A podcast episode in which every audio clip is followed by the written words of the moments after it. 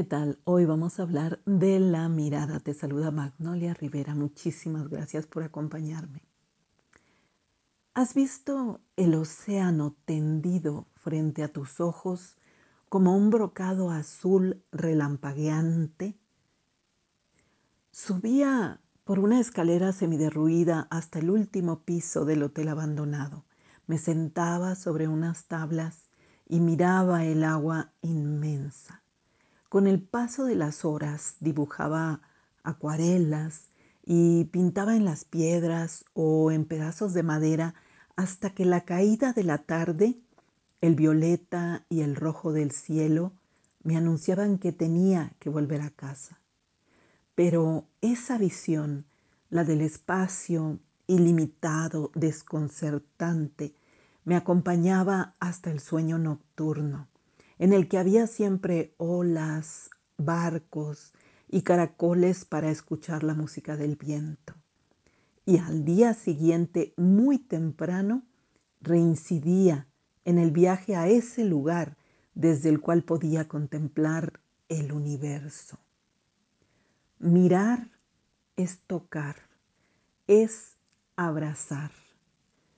Vamos por el mundo posando la mirada en todo a nuestro paso, sin saber que su poder, el poder de la mirada, puede ser más grande que el de las palabras. Y en la antigüedad lo sabían. En las sociedades primitivas lo saben. Por eso se cuidan de no mirar lo que no deben. A veces puede ser el propio reflejo en el agua o la sombra o el brillo de alguien. Y por eso hay quien teme al mal de ojo, capaz de provocar incluso la muerte. Misterio de la mirada, dice Thomas Simpson, magia oscura de la mente. ¿Quién dijo que no hace nada el que mira solamente? Te sugiero que desconfíes de quien no te mire a los ojos, pero también del que mira demasiado, del que traspasa la puerta de la intimidad sin que le hayas permitido entrar. Lo cierto es que fuera de todo tabú o tradición milenaria, hay que saber mirar. Puede ser toda una ciencia, un arte a desarrollar. Con la mirada enamoras. Julio Cortázar escribe en Rayuela, me miras, de cerca me miras, cada vez más cerca, y entonces jugamos al cíclope. Nos miramos cada vez más de cerca y los ojos se agrandan, se acercan entre sí, se superponen y los cíclopes se miran respirando confundidos. En el amor no va a faltar nunca la mirada que une, que engarza un corazón con otro. Mirar es seducir, dice el filósofo Georg Simmel al abordar el tema de la coquetería.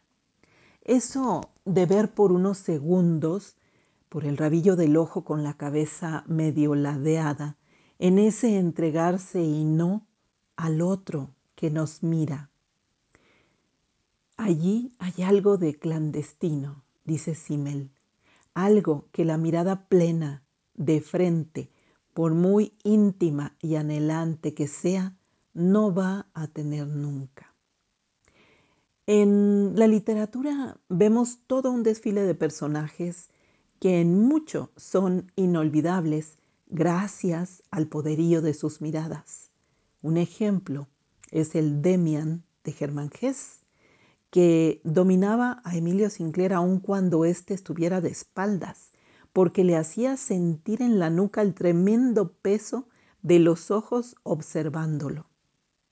Y bueno, también está, por ejemplo, mm, García Márquez. En Cien años de soledad vemos que Melquiades Poseía una mirada asiática que parecía conocer el otro lado de las cosas, mientras que los aurelianos nacieron con los ojos abiertos y tenían el don de la clarividencia.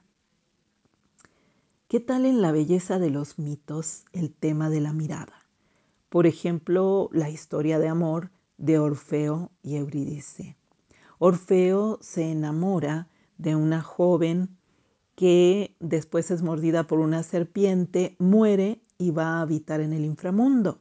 Entonces Orfeo, que la extraña tanto, va a buscarla entre los muertos, baja al mundo infernal y los dioses, que se conmueven por el canto y la música del enamorado, permiten que se la lleve, pero con la condición de que no se vuelva a mirarla en tanto no hayan salido del inframundo. Y están a punto de llegar a la salida cuando él, ansioso, vuelve los ojos, la mira y de inmediato ella retrocede. Cuando quiere abrazarla, abraza al aire y la pierde para siempre. Y en la poesía, ¿qué sería de la poesía sin las miradas?